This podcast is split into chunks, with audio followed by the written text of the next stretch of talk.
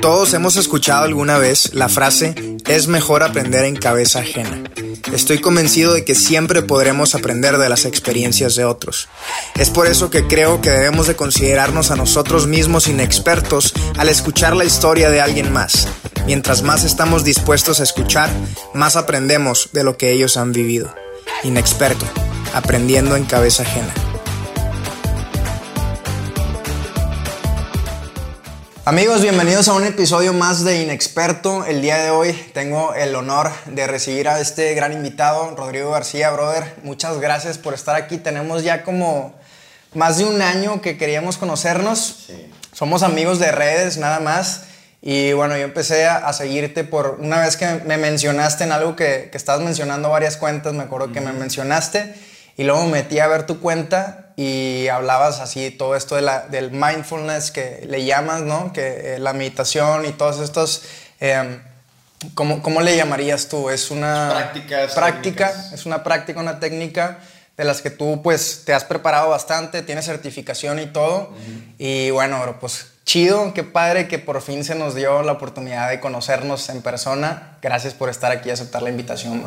Pues muchísimas gracias a ti por, por la invitada. Sé que este es tu, tu bebé, entonces significa mucho que me invites. Y sí, me acuerdo cuando empezamos a platicar, que incluso hasta habíamos dicho que nos íbamos a aventar una corridita y no sé qué. Bueno, no, todavía queda pendiente la corridita, pero encantado de estar por acá contigo. Qué chido, hermano. Oye, pues bueno, en aquella ocasión me acuerdo que, como te dije, me metí, empecé a ver todo lo que estabas haciendo. Yo nunca había visto que alguien hiciera eso, al menos aquí en México, porque sí he visto que gente habla mucho de meditación o que hay libros incluso, incluso la meditación.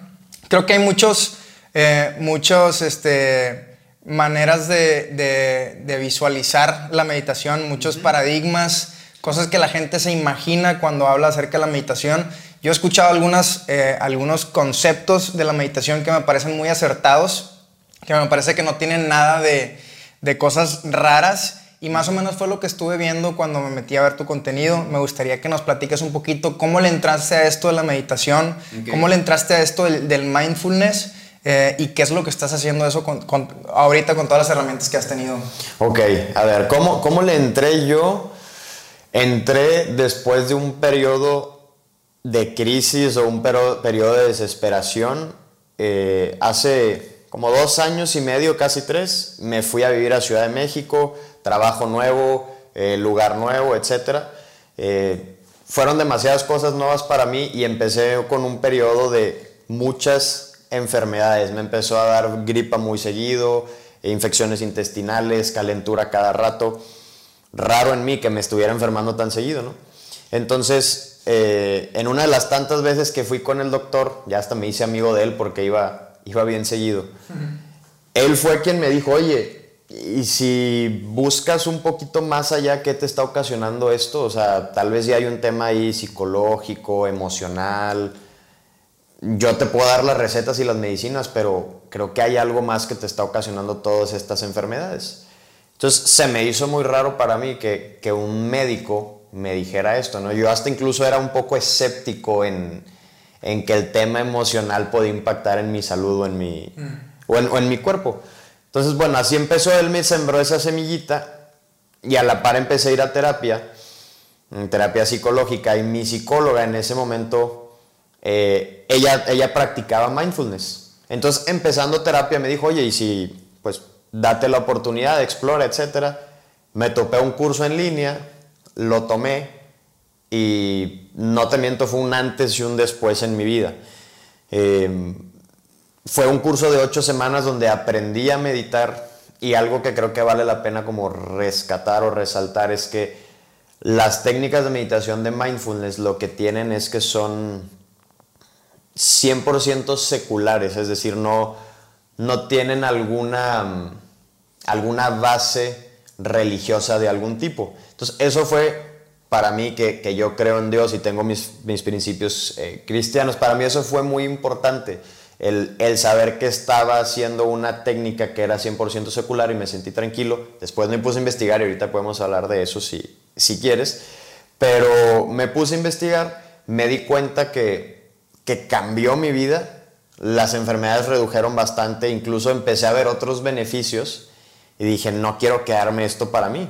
Quiero certificarme más y quiero compartírselo a la gente, ¿no? Entonces, así fue como, como empecé a practicarlo yo, experimenté los beneficios y dije, quiero prepararme para dárselo a los demás, ¿no? Ya, súper bien. Ahorita que yo estaba, que te estaba presentando, dije que estabas muy metido en el mindfulness y en, y en la meditación, pero ahora veo que es, es la meditación es una práctica en el mindfulness, ¿no? Así es. Entonces, si tú fueras a describir mindfulness en, en una, en una frase o en, en, en, en pocas palabras, ¿cómo le dirías a la gente esto es el mindfulness? Mira, mindfulness en, as- en español se puede decir atención plena.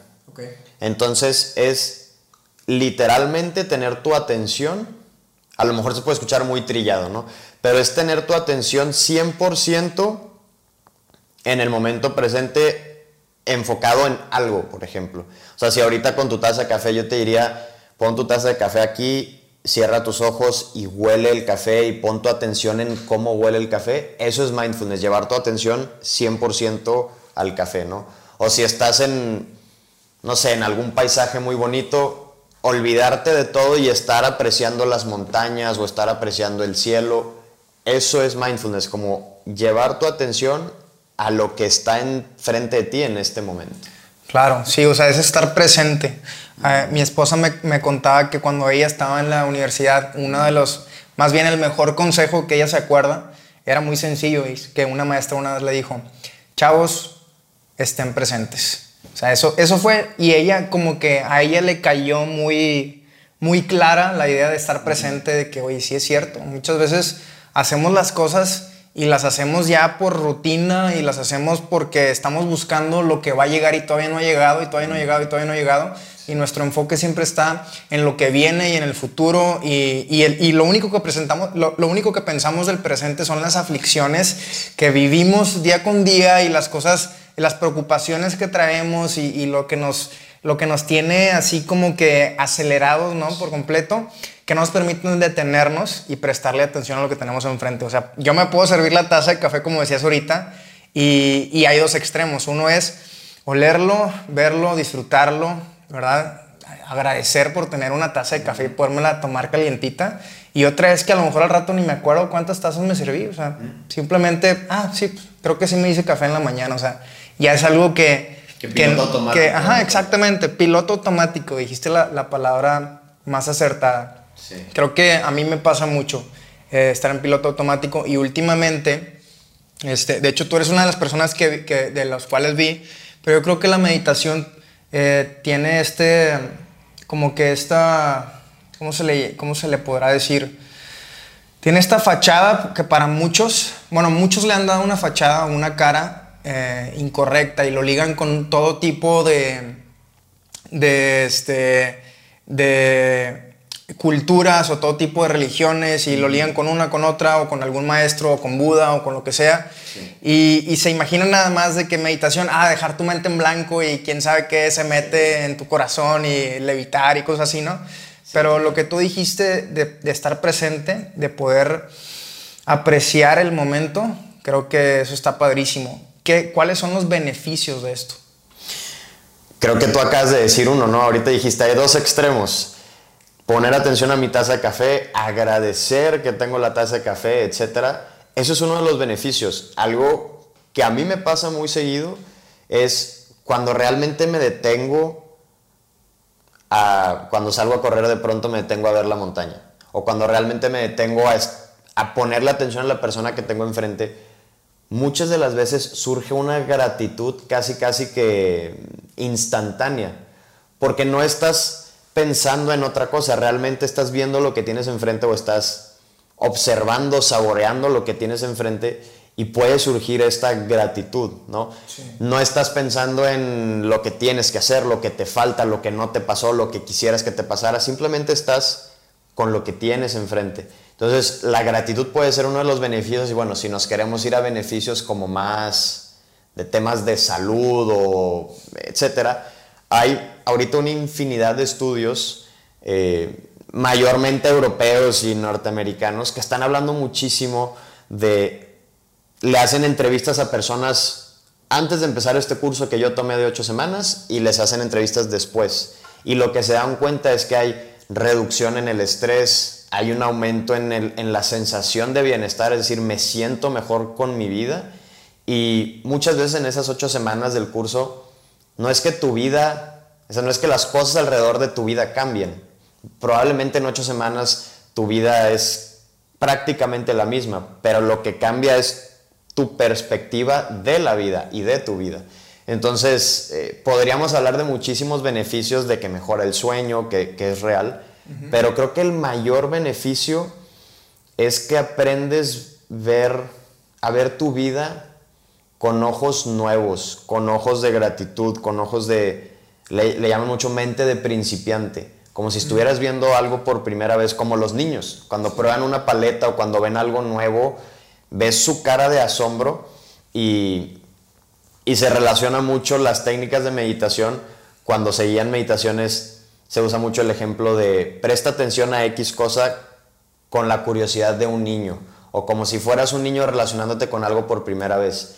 Y se habla mucho de los niños porque es algo que desde chicos ya tenemos, o sea, esa capacidad ya la tenemos. El tema, como dices tú, las tribulaciones, las aflicciones de la vida nos llevan a abandonar esa habilidad que tenemos y estar en este piloto automático 24/7, ¿no? Sí, definitivamente. Y creo que el miedo de muchas personas que como tú y como yo tenemos el, nuestro, el fundamento, nuestra fe es cristiano, ¿verdad? Creemos en Jesús.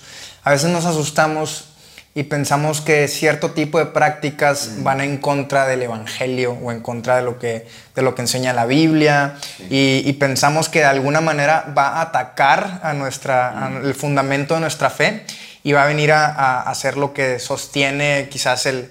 Eh, quizás va a venir a ser como, como un Dios o como algo que, sobre lo cual se sostiene nuestra vida. Pero cuando yo voy a la Biblia, para empezar, eh, sabemos que la Biblia dice, medita en la palabra de día y de noche. Ok, medita, medita, en la palabra de día y noche. Pero la Biblia no, no dice medita únicamente en la palabra de día y de noche. Entonces la Biblia nos llama también a meditar en otras cosas. Cuando tú te vas al Nuevo Testamento dice, en todo lo bueno, en todo lo amable, en todo lo puro, en todo lo de buen nombre, en eso piensen. Entonces, piensa en las bendiciones que tienes en tu vida. Ahorita tú hablabas de ver el paisaje, ahorita tú hablabas de, tomar una taza de café, podríamos hablar de la familia y poder concentrar nuestra atención en las cosas buenas que Dios nos ha dado.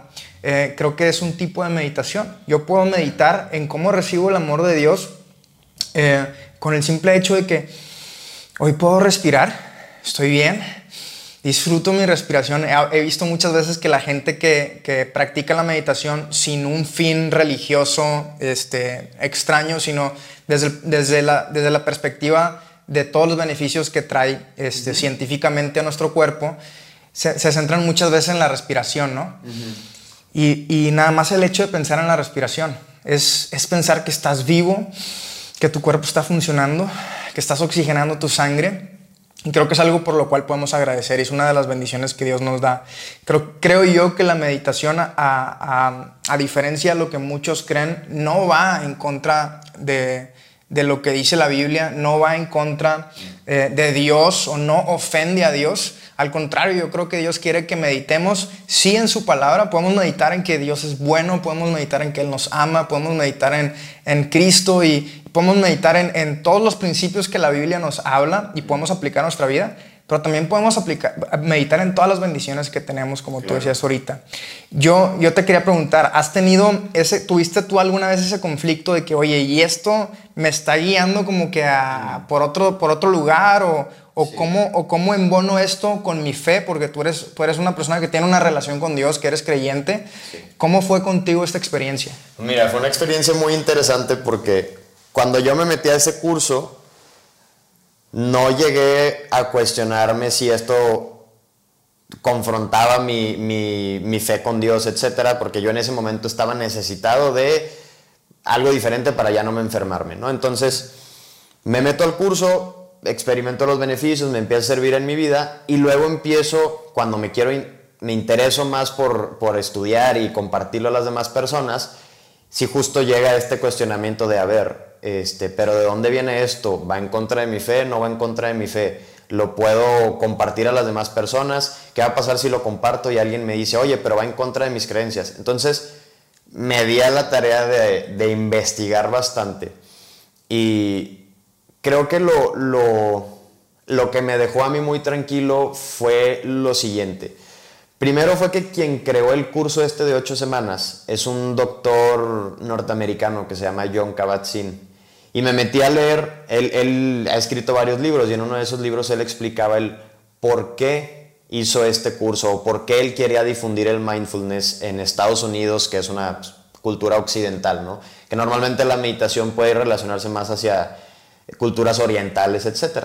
Entonces lo que él dice es, estas prácticas o estas técnicas de conectar, de agradecer, de estar presentes, normalmente han estado presentes en las culturas orientales, pero quiero yo traer una práctica 100% secular para que sea accesible a todos. O sea, todos llámese ateos, creyentes, eh, etcétera, ¿no? O sea, independientemente de lo que creas, que puedas practicarlo. Y cuando yo tomé el curso, me di cuenta de esto, porque en el curso no se mencionan deidades, no se mencionan posturas, etcétera. No es nada, simplemente es conectar, como tú decías, con cosas de nosotros, respiración, el cuerpo, etcétera. Incluso hay una meditación que, que menciona justo lo que, algo como que tú platicabas, ¿no? Pensar en las bendiciones de tu vida, en las personas que están a tu alrededor, etcétera. Entonces se enfoca 100%, ahora sí que podemos decir, en lo humano.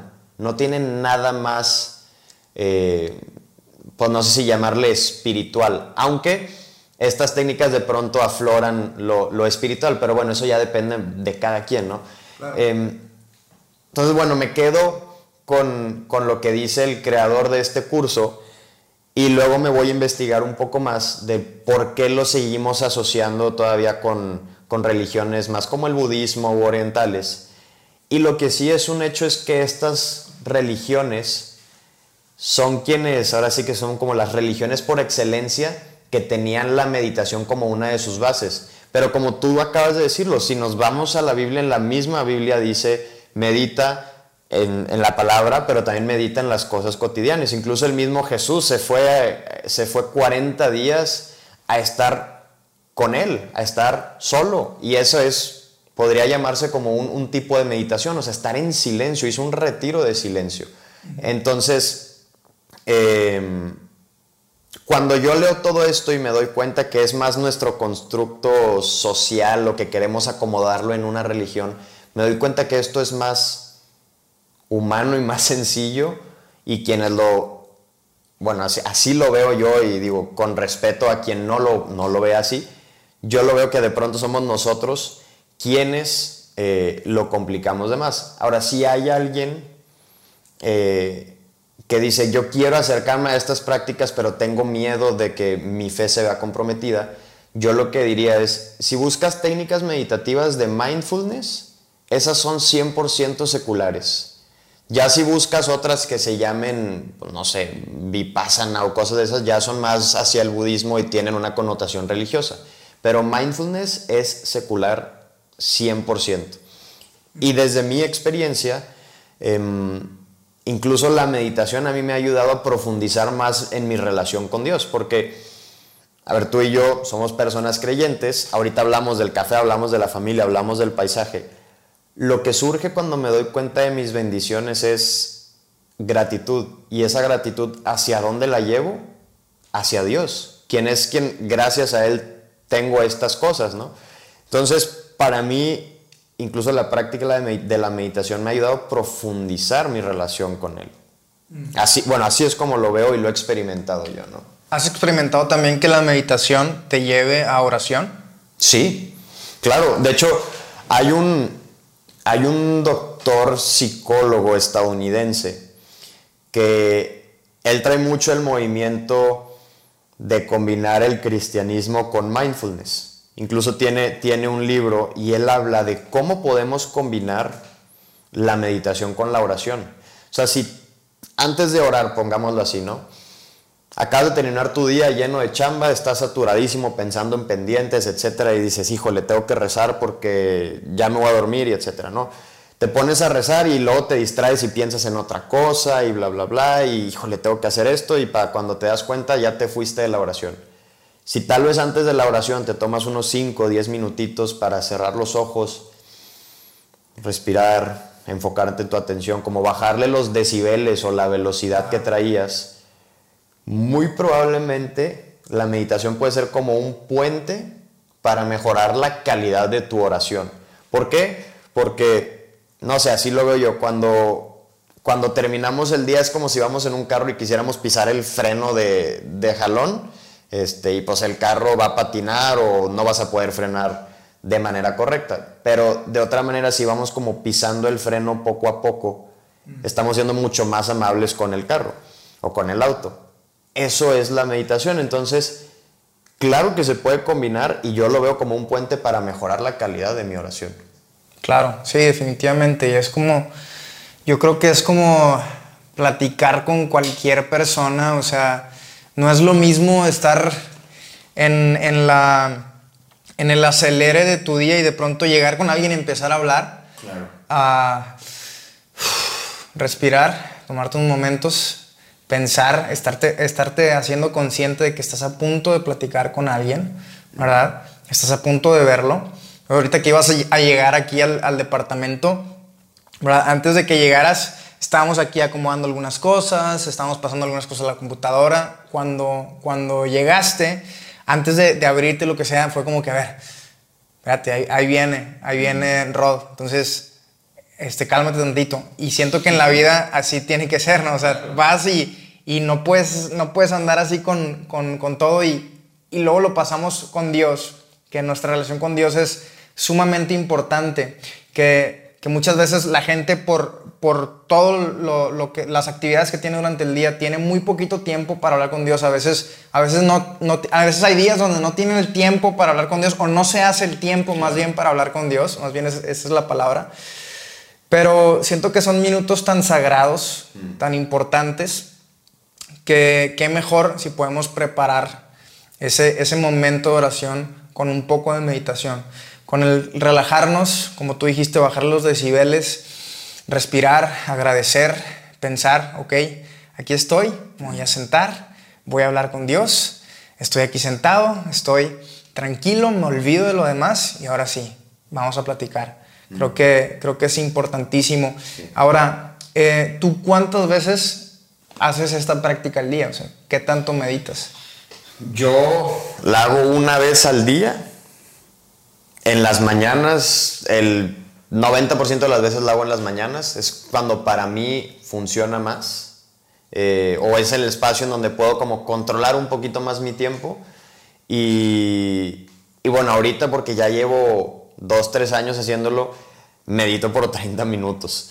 Este, pero cuando yo empecé, empecé con 5 minutitos en las mañanas. 5 minutitos, después 10 y etcétera. Ahorita hago 30 porque incluso para mi certificación te piden X tiempo meditando y etcétera.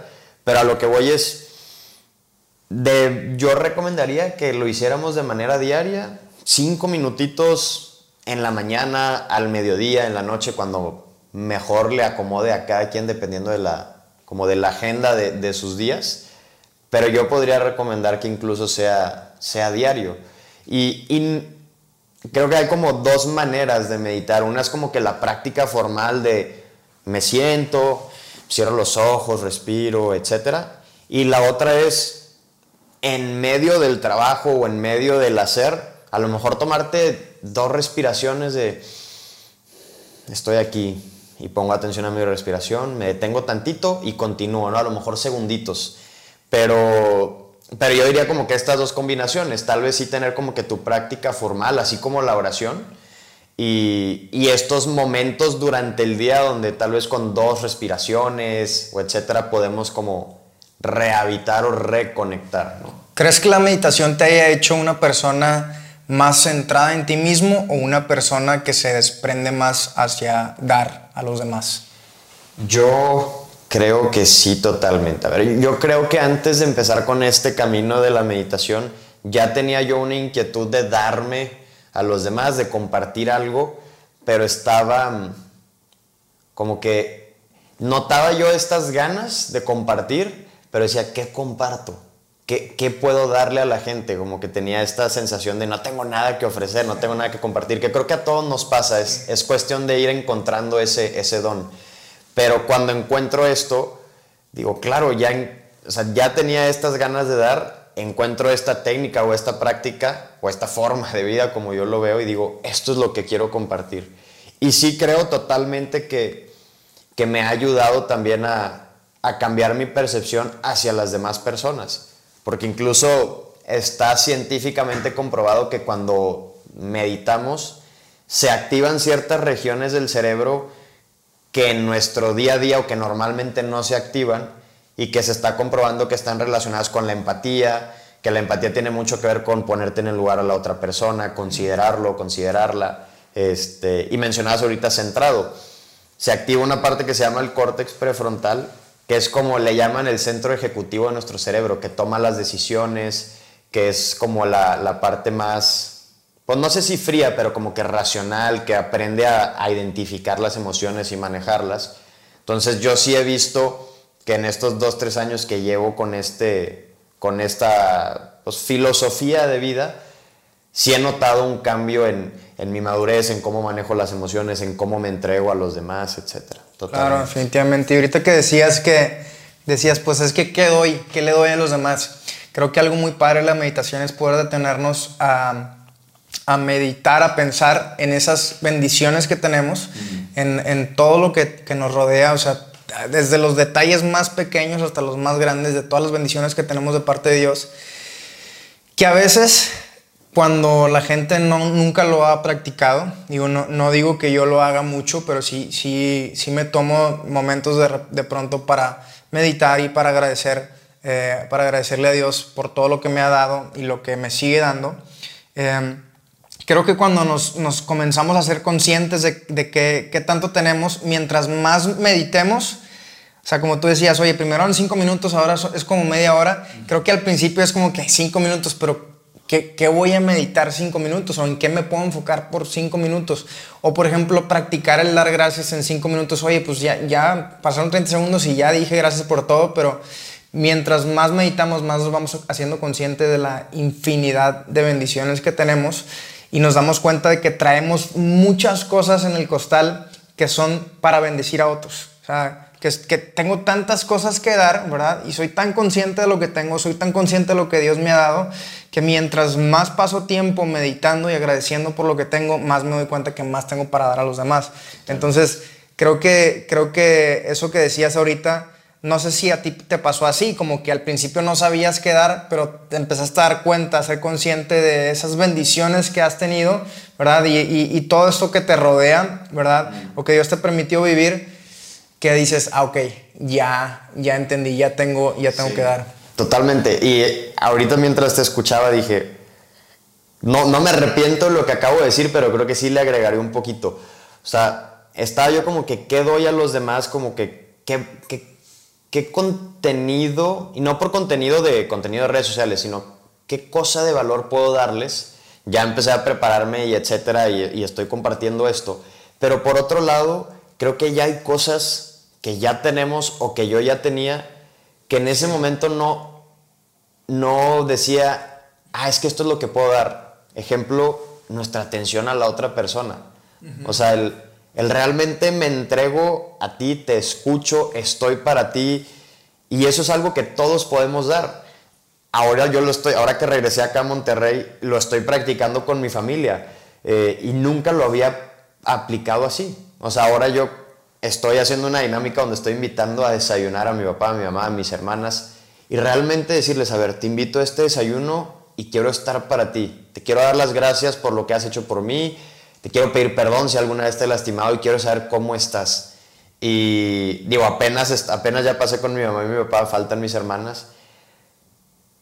Y no te puedo explicar como por ejemplo a mi papá, que es una persona como más tradicional de que no muestra tantas emociones, se le quebró la voz y me dio un abrazo que normalmente eso no sucede. Y, y me dijo, te quiero demasiado. Y eso no es normal en mi papá, o sea, no es común. Y como algo tan cotidiano como invitar a desayunar a tu papá o, darle un espacio para escuchar a tu mamá o a quien sea, ¿no? Tu amigo, amiga, hermano, hermana, esposo, esposa, pareja. Y realmente es, ¿cómo estás? Te regalo mi atención por unos momentos y realmente te escucho. Ha sido algo transformador para mí y que me ha costado un par de años estando constantemente meditando para darme cuenta que lo que buscaba para dar siempre ha estado aquí. Y creo que esa es la cosa con, con, las bendiciones y los dones, ¿no? Como que de pronto buscamos afuera qué podemos dar y realmente está acá adentro, ¿no? Pero es como dices tú, es realmente comprometernos a regresar a meditar, a agradecer, a orar y dejar que lo que Dios ya nos ha dado surja y se ponga al servicio de los demás. Sí, totalmente, porque ahí, ahí estamos cumpliendo nuestro propósito, ¿no? Sí. Estamos aquí para para poder dejar algo a los demás, para poder ser reflejos de, del amor de Dios. Eh, y creo que, creo que cuando eh, comenzamos, comenzamos a, a, poner en práctica eh, nuestros dones y talentos que ya tenemos y los ponemos al servicio de los demás, no solamente bendecimos a las demás personas, sino al mismo tiempo desarrollamos nuestro talento, seguimos creciendo nosotros como personas y le estamos dando gloria a Dios. Estamos, porque la gente a veces piensa que darle gloria a Dios quizás es, es una acción muy, quizás llevémoslo a lo muy religioso como estar en un lugar y levantar las manos o cantar una canción, ¿verdad? Llevémoslo a una reunión de iglesia, que es importantísimo este, eh, eh, ir a la iglesia, pero pero va más allá a lo que nos llama Dios. Es una vida de, darle gloria a Dios, es una vida de echar mano de aquellas cosas que Él ya nos ha dado para poder bendecir a los demás. Entonces, vivir una vida poniendo en práctica tus dones y tus talentos y mientras bendice a los demás es vivir una vida que agrada a Dios y es un triángulo que le beneficia a, la, a tu prójimo, te beneficia a ti y obviamente le da gloria a Dios. Y está, está padrísimo. Si tú tuvieras la oportunidad de hablarle ahorita al Rod que estaba enfermándose y que estaba así todo este, lleno de preocupaciones, ¿qué le dirías? Híjole, ¿qué le diría? Em, yo creo que le, le, regalaría mis mayores aprendizajes que he obtenido en estos dos, tres años en este, en este camino y es lo siguiente. O sea, te recuerdo una, que tus preocupaciones o que tus, tu estrés o lo que sea que te esté pues, acongojando o que te esté enfermando, va a pasar. O sea, la, la impermanencia de la vida, o sea, la constante de la vida es la impermanencia, todo va cambiando, todo pasa. Y eso al mismo tiempo, eh, o como complementarlo, es, recuerda que eres parte de algo más grande. De pronto a mí me pasa, y todavía me pasa, que mis preocupaciones o las cosas que traigo en el día a día, como que si me separaran del mundo. Estoy, estoy pensando en mis responsabilidades, en mis preocupaciones, en mis dolores, en mi sufrimiento, y de pronto eso me hace como verme fuera del mundo. Entonces de pronto como recordar que eres parte de algo más grande, llámese una familia, llámese un país, llámese un mundo, incluso el mismo mundo que Dios nos ha dado, me recuerda como esta, como grandeza y al mismo tiempo pequeñez que hay en nosotros. Eh, eso, eso yo creo que es algo que me, que me recordaría o que le diría al Rod de, de dos años y le diría relájate y medita un ratito. sí, y creo que, creo que también eso habla mucho de... Quizás a veces pensamos que, que, que la humildad se, se, representa únicamente en... No, imaginamos este cuadro de humildad como una persona cabiz, cabizbaja o, o, este, o que no dice mucho, pero creo que quizás el únicamente enfocarte en tus problemas y estar cabizbajo nada más pensando en tus problemas y no decir mucho como tú estabas y lo que tú le dirías ahorita que te sientes quizás en una posición pues de mucho más autoridad en cuanto a tus sentimientos y lo que has vivido, ¿no? Eh, vas y, y lo que le dices a esta persona, quizás podrías pensar que la humildad nada más es para el soberbio, Pero esta persona que quizás no está haciendo nada soberbia, pero está únicamente preocupada por sí misma y no está viendo que hay todo un mundo a su alrededor lleno de necesidad también, quizás también le falta humildad, como al soberbio, ¿no? Entonces lo que tú estás hablando es hablar, hablar humildad al, al Rod del pasado. Y ahorita me acordé de, de a Jesús lo seguían multitudes y multitudes y multitudes de personas y lo seguían durante días. Y me encanta en, en un pasaje, dice que él ve a la multitud y dice que tuvo compasión de ellos y se, le, se, le, movió el corazón porque no habían, no habían este, comido. Las, los discípulos decían que ya los enviaran a sus casas y para que ya se fueran a comer a algún lugar y el que no vamos a darle de comer nosotros, ¿verdad? Y, y termina alimentando a toda la multitud, pero, pero lo que más me gusta es que Jesús en los evangelios podemos ver que era movido a compasión. Y eso hablaba mucho de su, de su humildad y el desprenderse de sí mismo, porque, bueno, Jesús es el estándar máximo de desprenderse de sí mismo, ¿verdad? La Biblia dice que siendo igual a Dios, no estimó ser igual a Dios como cosa a que aferrarse, sino que se, se desprendió de sí mismo y se humilló hasta la muerte, ¿no? Por, por amor a, a nosotros.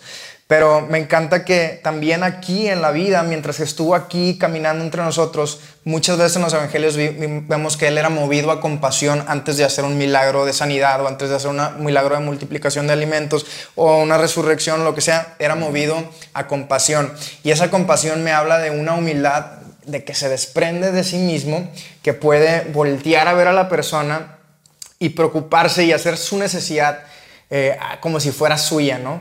Hacer eh, eh, tus, este, tus preocupaciones como si fueran míos.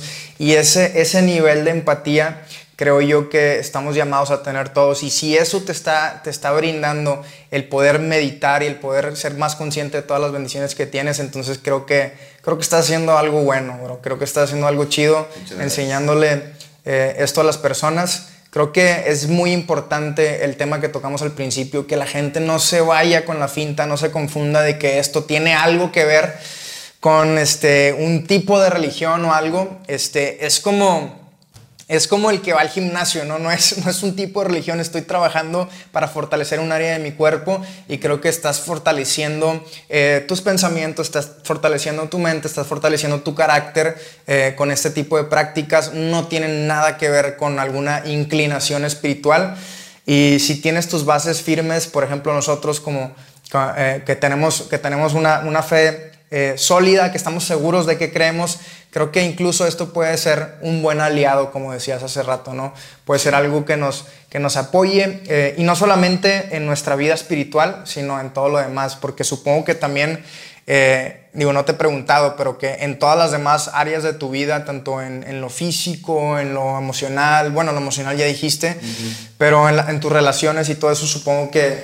Sí, te bastante. Me, me, ha, me ha impactado cañón, muchísimo. Este, creo que dijiste la palabra correcta, es como si estuviéramos llevando el mundo emocional y el cerebro al gimnasio. O sea, creo que se me hizo una explicación muy, muy buena.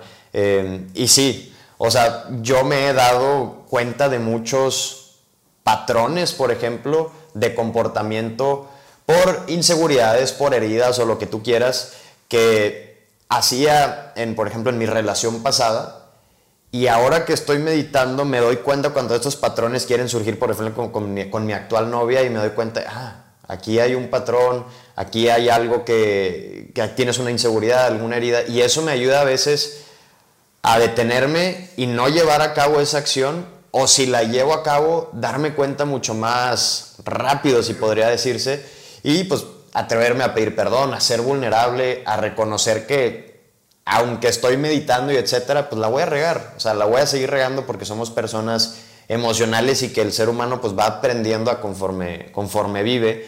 Pero sí ha impactado muchísimo en mis distintas áreas de mi vida. Incluso me atrevería a decir también en, en, el, en mis finanzas o en mi economía. De pronto estos, digo, yo sé que no es el tema ahorita, pero de pronto estos gastos o estos impulsos para llenar algún vacío. Al comprar, al comer, etcétera, por no querer enfrentar cierta emoción o cierta herida o cierta incomodidad, me he dado cuenta de esos patrones también. Entonces, digo, es un trabajo de toda la vida porque pues vamos viviendo, vamos sintiendo a cómo vamos avanzando, pero el tener este aliado, como tú lo dijiste, o sea, tienes tu fe, tus bases sólidas y además tienes un aliado que te ayuda a ser más consciente de tus patrones, de tus acciones, de tus pensamientos, creo que son dos muy buenos acompañantes para impactar todos los ámbitos de tu vida, ¿no? Sí, claro, definitivamente. Desde mi punto de vista, como cristiano, yo creo que un buen aliado o una buena práctica siempre va a ser aquella que te acerque más a Dios, que te acerque más a ser una mejor persona. En mi caso, que yo, yo eh, trato de ser, no siempre lo soy, pero trato de ser un, un seguidor de Jesús trato de imitar sus pasos, trato de seguir sus enseñanzas, trato de amar a mi prójimo, trato de ser un buen esposo, un buen amigo, eh, eh, un buen hijo.